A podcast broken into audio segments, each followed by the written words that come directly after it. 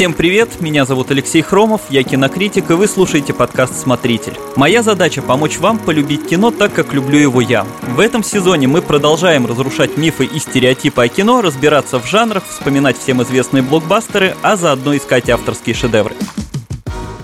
По традиции говорить о кино я буду с моим соведущим Мишей Вольных. Миша, привет. Привет, Леша. Сегодня шпионов будем обсуждать, да? Да, шпионские страсти, которые бушуют на экранах с самого появления кинематографа. Ну, так называемая паранойя вторжения началась еще в 19 веке, ну, тогда это была исключительно литература, а продолжилась уже в веке 20, ну и, в общем-то, не утихает и в 21. Об истории жанра, о Джеймсе Бонде, о невыполнимой миссии, об экранизациях Тома Клэнси, обо всем этом сегодня и пойдет речь. Наша тема – кино шпионское.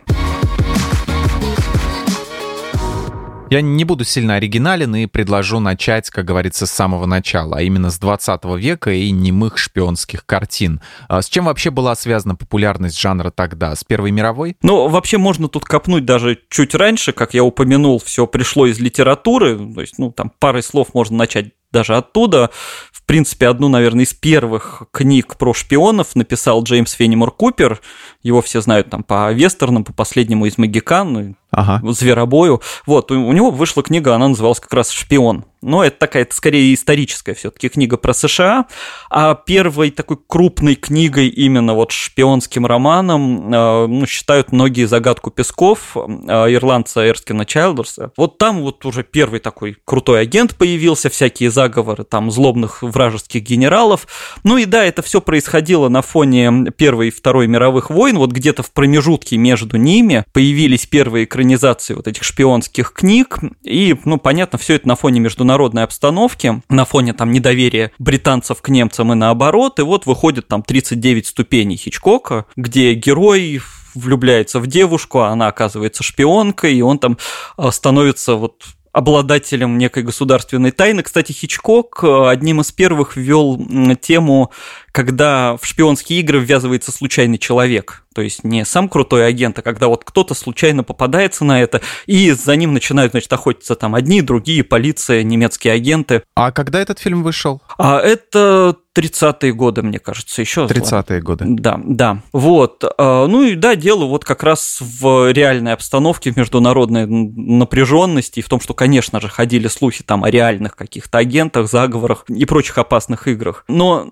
если так на самом деле говорить прямо о расцвете шпионского кино, то лучше уже брать времена а, после Второй мировой, когда началась холодная война это вот как раз тогда все начало прям расти в какой-то геометрической, мне кажется, прогрессии, ну, потому что как раз холодная война подразумевала вот это тайное противостояние засланных шпионов, там военный шпионаж – это одно, там чаще про воровство документов, вызнавание планов. Во время холодной войны как раз вот эти вот внедрения во вражеские коллективы, в правительство, там какие-то секретные девайсы, фотоаппарат в ручке зонтика, телефон в ботинке, вот это все, то есть начало расцветать. Все, что мы так любим. Да, да, да. И, ну, кто знает, вот 50-е годы в Америке, вот эта эпоха макартизма, как раз была вот эта паника, огромное количество людей там подозревали в шпионаже в пользу СССР, да, потому что они там тайные коммунисты были, чистки во многих компаниях среди чиновников. И, конечно же, как отражение реальности, в кино повалили вот эти всякие фильмы про там засланных казачков. Ну, там, конечно, многие были один бредовее другого. Там, например, был фильм «Курс на восточный маяк» такой. А, его еще сняли в псевдодокументальном стиле, то есть, чтобы вообще было правдоподобно. И там такой русский шпион на каком-то там, по-моему, польском корабле прибывает в США и пытается выведать секретную информацию у немецкого ученого-мигранта, значит. Дико пропагандистский фильм, причем он откровенно пропагандистский, и это не случайно, потому что его, в общем-то, его съемки заказал лично глава ФБР Гувер, который там подписал какой-то договор с режиссером, и, в общем-то, вот они придумали этот фильм на основе какой-то статьи Гувера. А еще смешнее была история с фильмом, вот он по-английски называется The Whip Hand, ну, как-то рука-хлыст, наверное, его можно перевести, просто официального перевода даже нет. Вот, его вообще, его начали снимать э, во второй половине 40-х, и там был сюжет про американцев, которые укрывают Гитлера в Америке. Но, понятно, в 50-е про это уже снимать было нельзя, поэтому его стали переделывать и допеределывались до того, что из него сделали фильм, где нацисты где-то там в США тайно раз разрабатывают какой-то газ типа зомбирующего для коммунистов. Вот. Ну, бред полный, но на самом деле, если покопаться по американской пропаганде 50-х, это очень весело, ну, потому что это максимально вообще гротескно, там, да, злые нацисты, злые коммунисты, это они все пытаются как-то жизнь в Америке всем испортить. Вот, ну, то есть буму шпионских фильмов мы обязаны где-то вот 50-м, там дальше 60-м, дальше уже пошло по накатанной. А в 80-х, кстати, все повторилось, там была вторая волна, мне кажется, вот этих антисоветских фильмов, когда выходили там вторжение в США и прочее, вот этот бред, где обязательно злые русские тоже там, или Красный рассвет, например, да, где злые русские захватывают обязательно всю Америку, и какой-нибудь Чак Норрис там с ними борется. Многие забывают, кстати, совершенно напрасно, что фильмам из серии «Миссия невыполнима» предшествовал одноименный сериал. Был такой, я, по-моему, даже видел пару серий. Его показывали в середине 60-х, он имел бешеный успех, в частности, все вот эти вот срывающиеся лицевые маски, ну, которые они снимают, вот, это все вроде как пошло оттуда. Первый полнометражный фильм появился в 96-м году, сейчас уже 2021, а «Миссия» с Томом Крузом продолжает выходить, и ее продолжают смотреть. Вот. Да, седьмую часть делают. Да, да, да, в седьмую седьмую делают, и плюс еще там какие-то планы на следующие, по-моему, что-то... На восьмую сразу. В чем причина такой популярности? Люди так сильно любят Тома Круза и его бешеные трюки, и если он перестанет сниматься вот в этих фильмах, серии придет конец? На самом деле, да, причем вот определенно так, и это вообще не преувеличение, ну, хотя бы потому, что франшиза уже этот путь ну, частично проходила вообще, если вспоминать начало как бы полнометражных вот миссий невыполнимой этой серии, первый фильм, он вообще был не похож на то, что происходит сейчас. Это был такой скорее мрачный шпионский триллер. Его вообще снимал Брайан Де Пальма, который не экшен-режиссер. Лицо со шрамом, например, снял. То есть это был такой мрачное, достаточно серьезное да, кино. Да, да, да. Вот. Угу. Но вообще как бы франшизу изначально задумал Том Круз. А он был большим фанатом как раз оригинального сериала, а, и вот он хотел как-то к этому прикоснуться и вот это запустить этот ремейк. Но на самом деле из исходника взяли только саму вот эту идею, какая-то крутая команда, которая выполняет вот эти невыполнимые миссии. Да?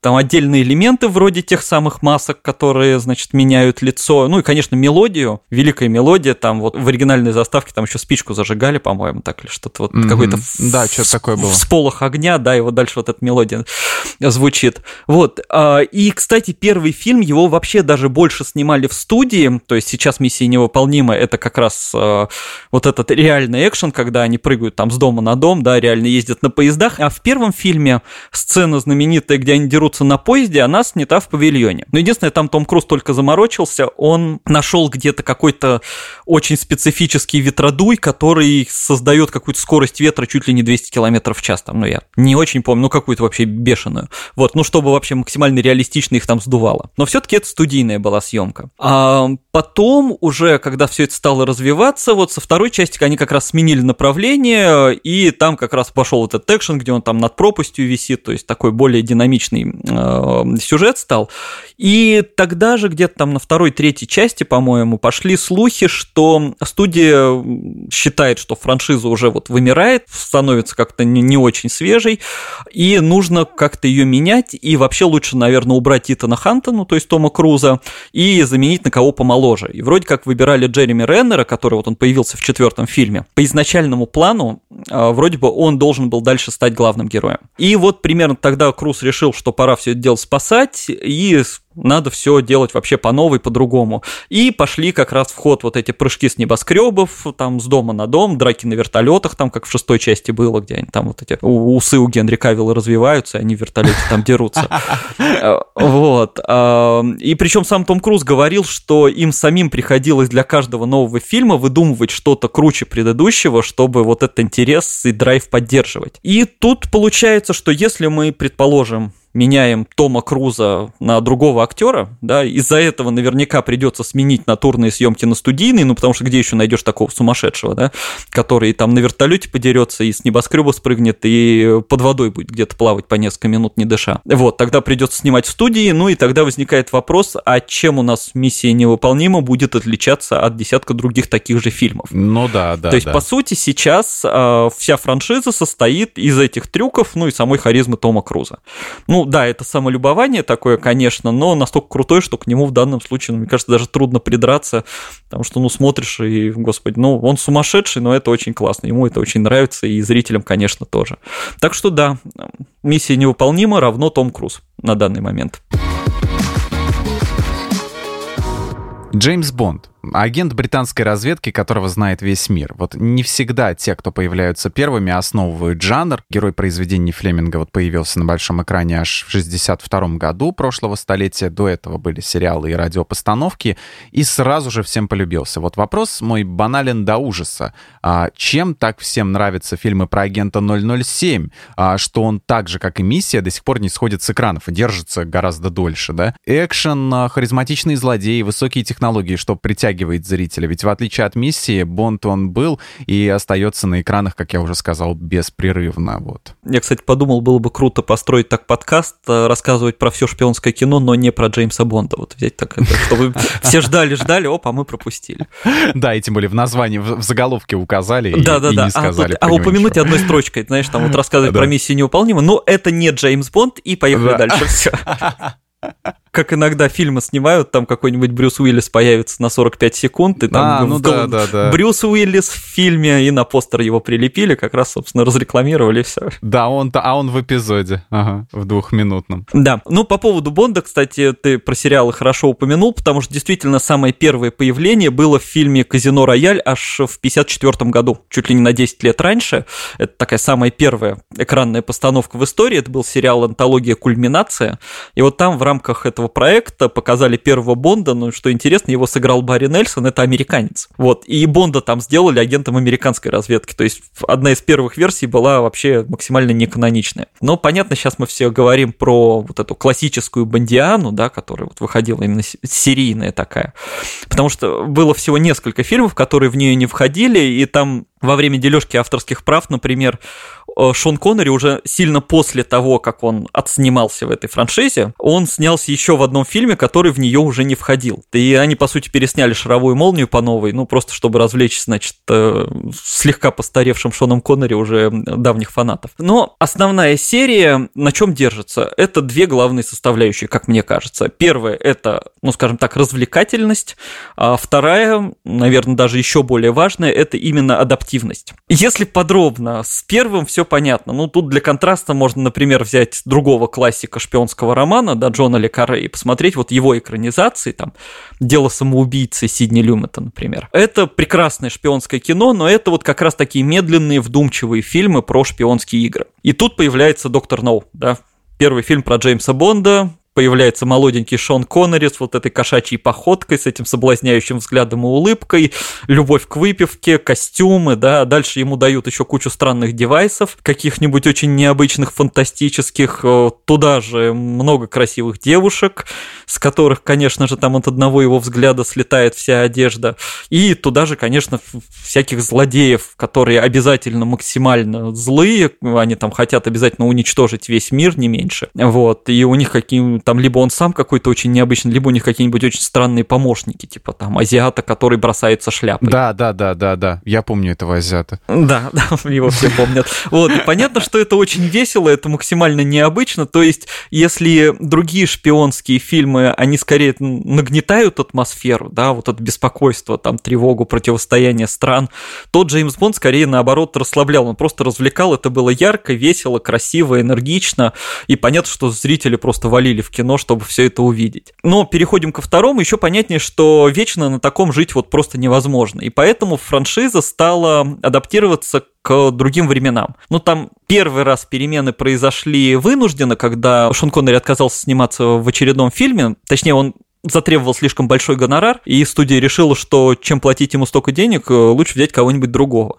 Вот, и появился фильм «На секретной службе Ее Величества». Там такая более личная получилась история. Дальше там вернулся Коннери, потом пришел Роджер Мур, и вот там Бонд Роджера Мура – это как раз лучшее такое отражение, что франшиза адаптировалась вот максимально к актуальным темам. А, то есть там холодная война идет, злодеи будут русскими, конечно же. Лунную программу запускаем, значит мы Бонда отправляем на Луну. Э, про не больше, не меньше, да. Да, вот вам Гарлем и темнокожая подружка, да. То есть они все время запускали те темы, которые люди вот обсуждали прямо сейчас. А дальше еще интереснее, вот мне просто кажется, что эти времена многие забывают. Я вот уже упомянул на секретной службе Ее Величества, Величества», где Бонда показали таким достаточно простым, живым, с искренней влюбленностью, а не с очередными там подружками, а со своими какими-то страхами, но это такой получился разовый опыт. А вот после Роджера Мура пришел Тимоти Далтон. И вот про эти фильмы многие забывают, но это была очень классная эпоха, там всего два фильма было, и он первым показал, причем это было с подачи именно самого актера, такого мрачного и достаточно жесткого Бонда, как раз вот он был чуть ближе к книгам, ну и ближе к реальности вообще. То есть это человек, который может там психануть и отказаться выполнять приказы, он там грозится все бросить. А во втором фильме он вообще уходит со службы, чтобы отомстить за друга. И причем не какому-то там суперзлодею, а обычному бандиту, которого не посадили в тюрьму э, только из-за коррупции. То есть максимально приземленная реалистичная история, где Джеймс Бонд ходит в обычной одежде и там стреляет из обычного оружия. Вот. И э, вот, возможно, я сейчас рассказываю, и те, кто смотрел только последние фильмы э, с Крейгом, да, возможно, удивятся, потому что Бонд в исполнении Крейга делает примерно то же самое, да, и оказывается, что он вообще далеко не первый, только вот Далтона за это почему-то ругали, а Крейга за это же хвалят. То есть, ну, фактически, вот, что называется, опередил свое время, да, то есть тогда они предложили эту тему, тогда никто не хотел, а сейчас это как раз в тренде. А еще это личное уже больше Бонд э, вот в исполнении Далтона произнес, на мой взгляд, величайшую фразу вообще за всю франшизу. Там есть такой эпизод в одном из фильмов, э, где они освобождаются с девушкой из тюрьмы, и она подбегает к нему и говорит «свобода, свобода», а он ей так спокойно отвечает «Кара, мы на русской военной базе в центре Афганистана».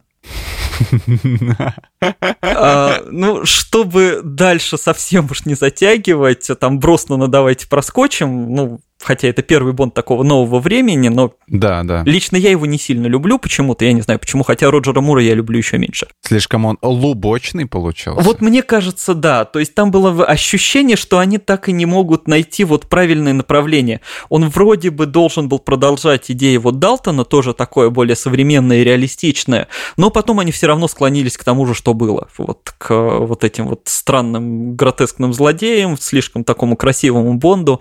Вот. А потом появляется Бонд Дэниела Крейга, который уже даже выглядит вообще иначе, на что многие ругались, да, был целый тренд, когда как-то это называлось, типа, Бонд is not blonde, да, что вообще взяли блондина с лицом какого-то водителя автобуса. Нашли до чего докопаться с водителем автобуса. Ну, ну вот что он слишком простой какой-то, ну, ну не Бонд, он вот посмотрите на Шона Коннери какой он был, да, вот тут вам да, какого-то да. непонятного мужика вообще дают. Но потом все привыкли и очень даже полюбили, и, ну, это как раз соответствует его внешности, внешность соответствует и его поведению, и вообще новым временам, и он, он может быть усталым, он может быть потрепанный, он там и с женщинами даже совсем другой, то есть э, они ему помогают, он переживает. Вот в последнем фильме вот эта сцена такого запоздалого прощания с э, героиней э, Евы Грин, да, то есть... Цель не затащить в постель, а уже человеческие, да, отношения. Да, и он много лет после смерти женщины э, переживает эту травму, да, если в старых фильмах фильмах там у него по три подруги на фильм умирали, ему как-то все это было все равно достаточно. А здесь действительно это какие-то вот ну, человеческие эмоции, там, а к начальнице М, которая тоже там женщина уже играла, да, у него вообще такие сыновьи чувства совершенно. Вот. Ну и опять же, современный Бонд, у него гораздо меньше гаджетов, он в более реальном мире, более понятном нам. И вот получается франшиза, что она все эти годы вроде как и не прерывалась, но она все время менялась. И вот если предположить, что мы сейчас изобретем с тобой машину времени, возьмем там какой-нибудь Skyfall и покажем во времена Шона Коннери, а, я думаю, что люди просто не поверят, что Джеймс Бонд вот такой, он же, он же совсем другим был. То есть она действительно, она живет во времени, вот она меняется, не застревает. Недавно, собственно, мне привели очень неожиданную для меня аналогию, и я понял, что она очень правильная. Джеймс Бонд, он как доктор кто? Чуть я тебя как раз хотел спросить про доктора кто. Так же ли он адаптируется под реалии, под современные на протяжении вот этого всего времени, с середины 20 века до нашего времени? И почему-то почему я сразу вспомнил «Доктора Кто», и хотя я смотрел всего пару-тройку серий.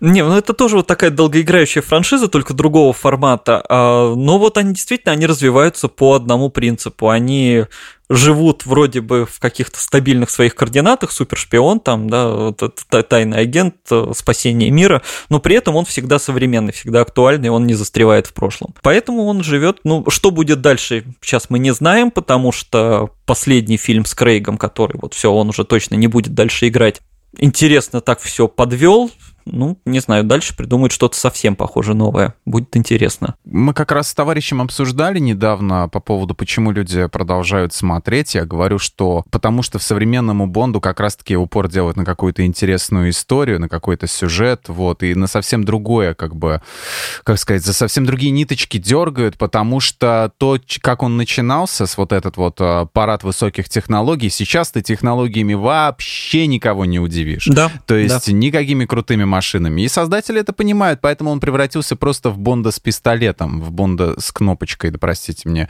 второй раз эту шутку произношу, но все равно не могу удержаться.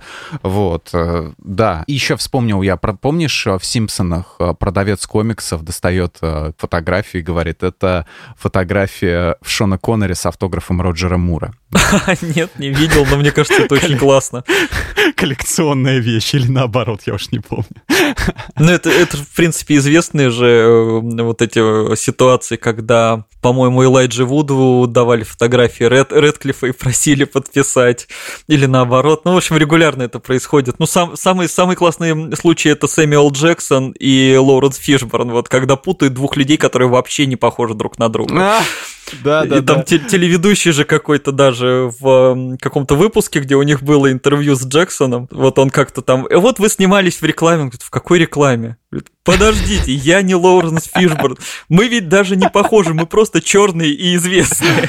Ой, какая жесть, блин. Это хорошо, у него еще чувство юмора есть. Другой да. бы засудил бы и все этому ведущему кранты. А он же потом бы. футболку себе сделал. Я не Лоуренс Фишборн ходил а, в ней. да, да, да, да, да, да, я видел эту футболку, блин, да, точно.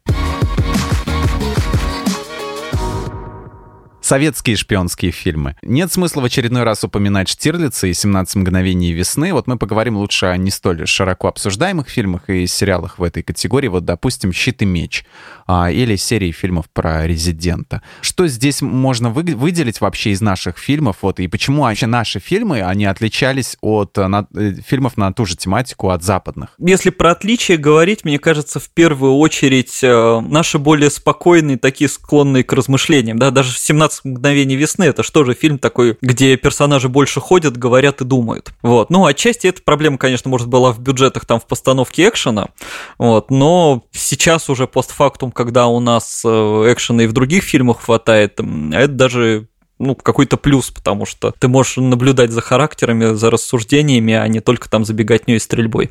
Вот. И примеры, которые ты привел, они, в общем, мне очень нравятся, потому что они оба построены, ну, можно даже сказать так, мудро. То есть, с одной стороны, в них, конечно, всегда показывают таланты и преимущества наших служб и агентов, да, там, щит и меч – это разведка, резидент, там, ошибка резидента – это КГБ, но с другой, все таки по большей части не склоняются к тому, чтобы превращать врагов совсем уж в клоунах и таких нелепых злодеев. То есть тот же щит и меч показывает нацистов довольно-таки умными и логичными, а не просто вот прям воплощением зла без никакой там логики. Ну, как и в 17 мгновениях, Да, говоря, да, но вот щит и меч, мне кажется, даже с этим получше справляется, то есть они там угу. как-то по поинтересней.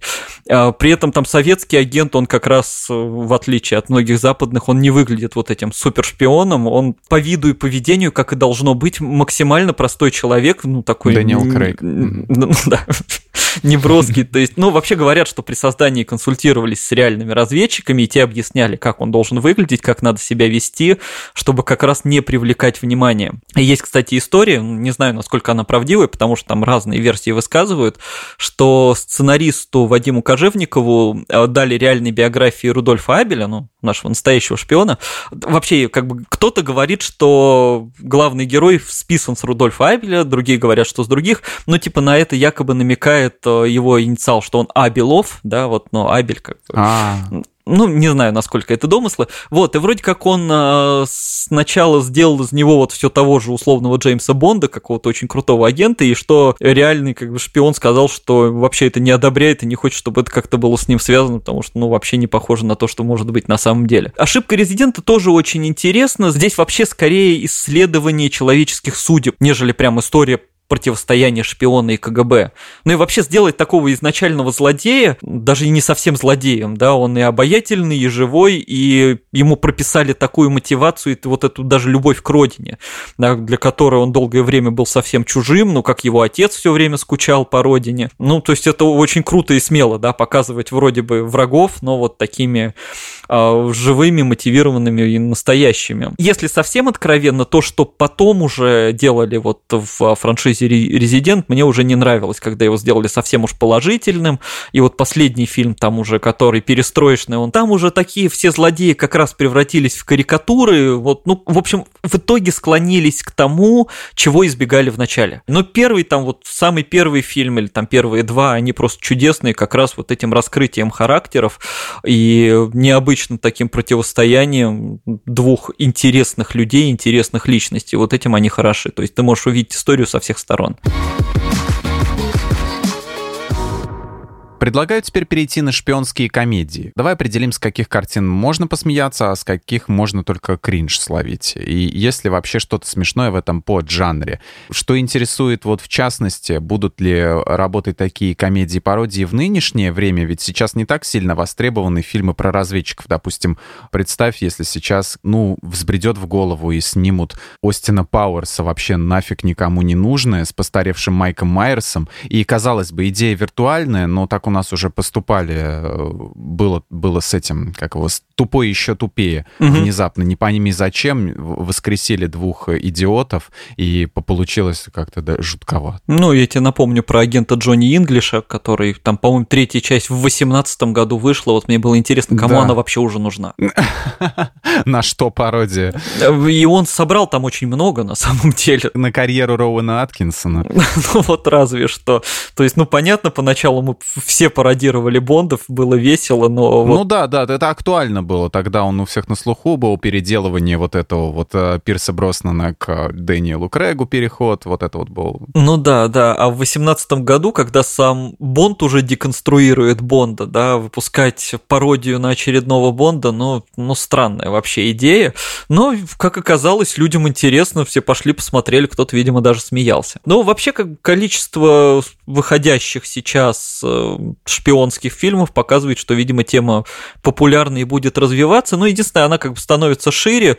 Просто есть совсем уж пародийные комедии, а есть реальный экшен, просто, ну, не такой серьезный, там, как условная миссия невыполнима Тома Круза. Главный, наверное, такой самый обсуждаемый хит последних лет это Кингсман. Э, тут две части было, но первая прекрасна, ко второй как-то я похуже отнесся, но первая вообще замечательная. Причем тут в очередной раз я удивляюсь, как вот эти трешовые комиксы комиксы Марка Миллера, ну, то есть я его обожаю, но он реально очень жесткий, превращают в такое достаточно эстетичное кино. Ну, то же самое было с фильмом «Особо опасен». Я думаю, вот многие, кто посмотрели этот фильм и его полюбили, если открыли потом комикс «Особо опасен», немножко испугались, там, потому что был человек, например, с по-моему, двойным пенисом, у которой сам был добрый, а вот его пенис был злодеем. А. Вот. Или там злодей, состоящий полностью из э, ну, как в догме, короче. Из пенисов. Нет, из дерьма. А, вот. Ну ладно. Ну вот, у него, у него были такие совершенно безумные вещи, и, собственно, комикс «Секретная служба», по которому сняли «Кингсман», он тоже намного жестче, и там, кстати, на лезвиях ходил огромный темнокожий мужик, а не София Бутелла. Вот, и вообще там комикс начинается с такой сцены на корабле огромное количество свадебных пар, и там начинается резня. Вот, они все друг друга убивают. Ну, потом это вот переделали в сцену в церкви примерно, так, плюс-минус, но все-таки сделали даже полегче. Вот, а, ну вот Кингсман, он, наверное, такой как раз сочетание именно и драйвовых съемок, и интересного экшена, ну и при этом действительно все-таки комедийный фильм, он легкий, развлекательный, там такие гротескные персонажи. Если продолжать тему реинкарнации старых сериалов, то, например, есть, конечно, агент Анкл Гая Ричи, который тоже, как бы, он вроде и серьезный, вроде местами комедийный. И это тоже был такой старый сериал, но Гай Ричи как бы сделал, ну, как будто бы отчасти приквел к нему, да, как зародились вот это, как зародилось сотрудничество агентов разных стран. И, ну, не знаю, в этом фильме, по-моему, прекрасно буквально все, и мне дико обидно, что он провалился. Я искренне не понимаю, почему так. Вот почему Джонни Инглиш собрал много, а агенты Анкл собрали мало. По старым же сериалам, например, сняли «Команду А», Я, кстати, этот фильм почему-то не да. полюбил, но там есть великая сцена полета на танке. Вот когда они падают на танке, это лучшее, что надо посмотреть. Слушай, я, по-моему, к этому моменту уснул, а это было, по-моему, к концу фильма. Да, Можешь отдельно найти в интернете, да, это уже вторая половина, mm-hmm. вот э, там просто самолеты взорвали, они забрались в танк, падали на танки и пытались на нем лететь, стреляя. Да, сериал бодрее выглядел, конечно, Да, фильм. сериал был короче, бодрее, несмотря на то, что он классический, это было все как-то остроумнее и посвежее. И если вспоминать опять команду А, классическую сериальную, потом решили сделать ее женскую копию, и получились Ангелы Чарли, и которых тоже перезапускали уже раза три. Ну, то есть это действительно была задумка авторов изначального сериала, они хотели сделать женский аналог команды А. Вот, и тут я, кстати, сейчас выскажу мысль, которая, возможно, многих разозлит, но это вот мысль из 21 года, да? А ну-ка, ну... Те самые ангелы Чарли, которые 2000 года, вот которых все так любят, с Кэмерон Диас, там, Дрю Берримор, на самом деле абсолютно эксплуатационное и достаточно стрёмное кино. То есть оно веселое и яркое, но совершенно кривое. То есть, ну, весь Че смысл... меня так обидел. Весь ну. смысл этого фильма в том, что девушек сексуально наряжают, и только за счет этого они выполняют какое-то задание. Все.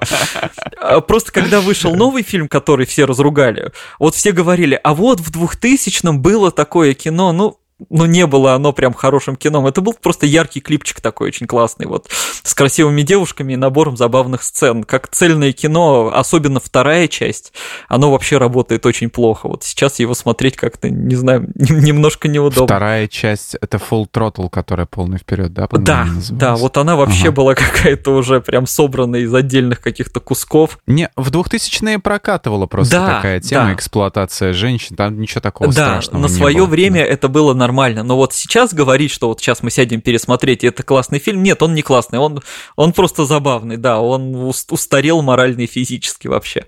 Вот, если прям хочется таких алдовых, настоящих безумных идиотских комедий. Ну, во-первых, классика пародии, фильм «Совершенно секретно». Трио Цукер, Абрахам, Цукер, классики комедии, которые сняли «Аэроплан», и это вот прямое продолжение «Аэроплана», то есть там минимум логики, максимум отсылок и смеха. Корову в сапогах вы запомните надолго вообще там, значит, они... ну, я не буду рассказывать, в общем, там у них была корова в сапогах.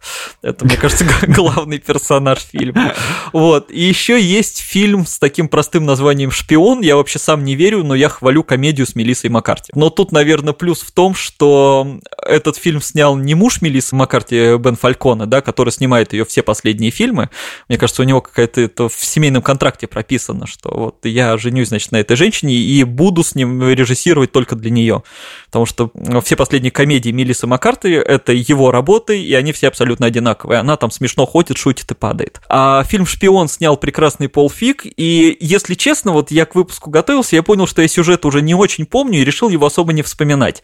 Главное, что я помню, это образ Стэтхэма в этом фильме, потому что это как бы компиляция и одновременно пародия на все остальные образы Стэтхэма в других фильмах. Которые мало отличаются друг от друга. Да, вот он там максимально серьезный, но при этом максимально нелепый. Он там все время рассказывает, там, как, какие у него были травмы, как он страдал во время исполнения шпионских миссий.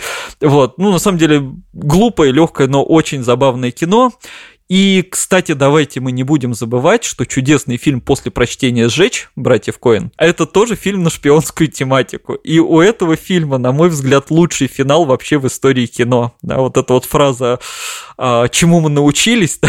mm-hmm. Больше этого не делать, знать бы еще, что мы сделали. Вот это, мне кажется, просто тоже такая фраза, наверное, собирающая все идеи братьев Коэн вообще из фильмов. Да это ода глупости вообще, просто ода глупым людям. Да, да да, он совершенно замечательный. Вот, ну, можно еще много перечислять, но на самом деле, мне кажется, уже достаточно советов там для того, чтобы посмотреть какую-нибудь шпионскую комедию.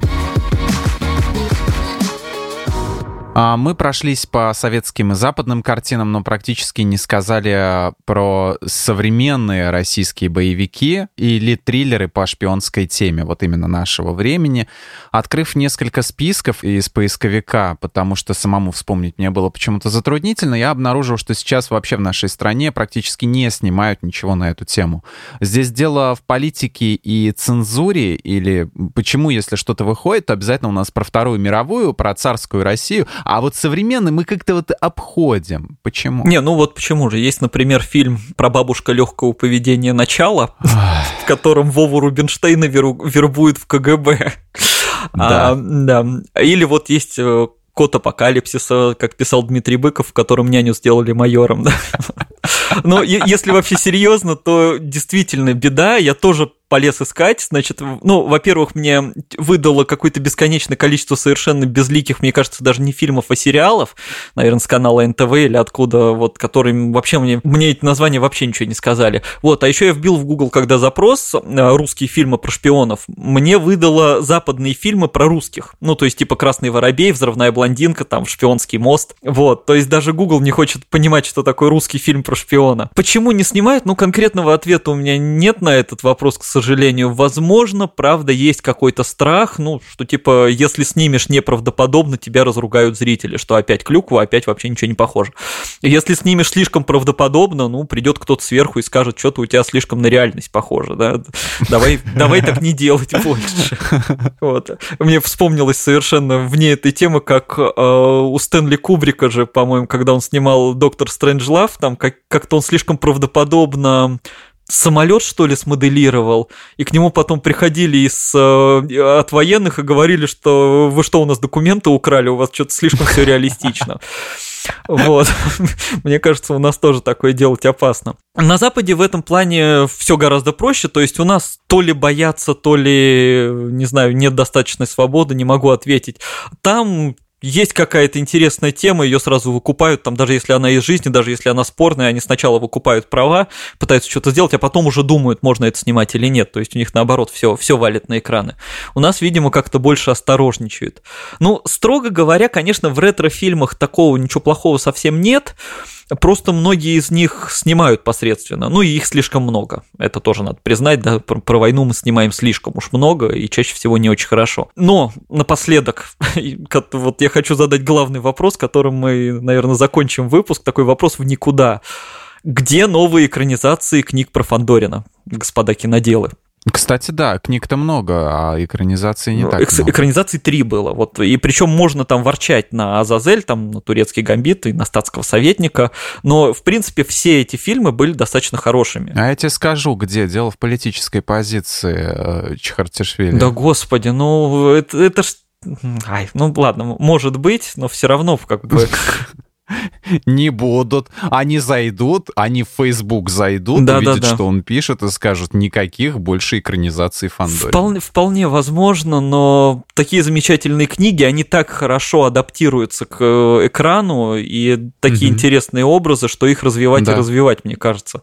А действительно, сняли три фильма. Ну, хотя в конце «Статского советника» же тоже, он же в книге увольняется и уходит, а в кино его решили вернуть, то есть он тоже красиво увольняется и уходит, а потом возвращается и говорит, ну ладно, я еще поработаю. Как это жизненно. Да-да-да. Знаешь, как это мимас есть, вот когда эти бумажки разбрасываешь, а нет, мне еще пригодится. Да-да-да-да-да, они сегодня только вторника мне еще это Да, вот в фильме концовка выглядела примерно так же. Задел на сиквел такой, которого не случилось. Вот, ну, в общем, я бы очень хотел увидеть продолжение вообще истории Фандорина на экранах надо, надо. Прислушайтесь, пожалуйста. Ну, дай бог. Может быть, не на наших экранах, а на западных. Возможно, возможно. Спасибо большое, что слушали этот выпуск. Смотрите хорошее и авторское кино, ищите то, что близко именно вам, и не забудьте подписаться на наш подкаст. Слушайте нас на всех удобных платформах, комментируйте, ставьте лайки и звездочки, а еще вступайте в наш чат в Телеграм, который так и называется «Подкасты лайфхакера». Продолжим обсуждать хорошее и разное кино там. А мы с вами прощаемся. Пока. Пока.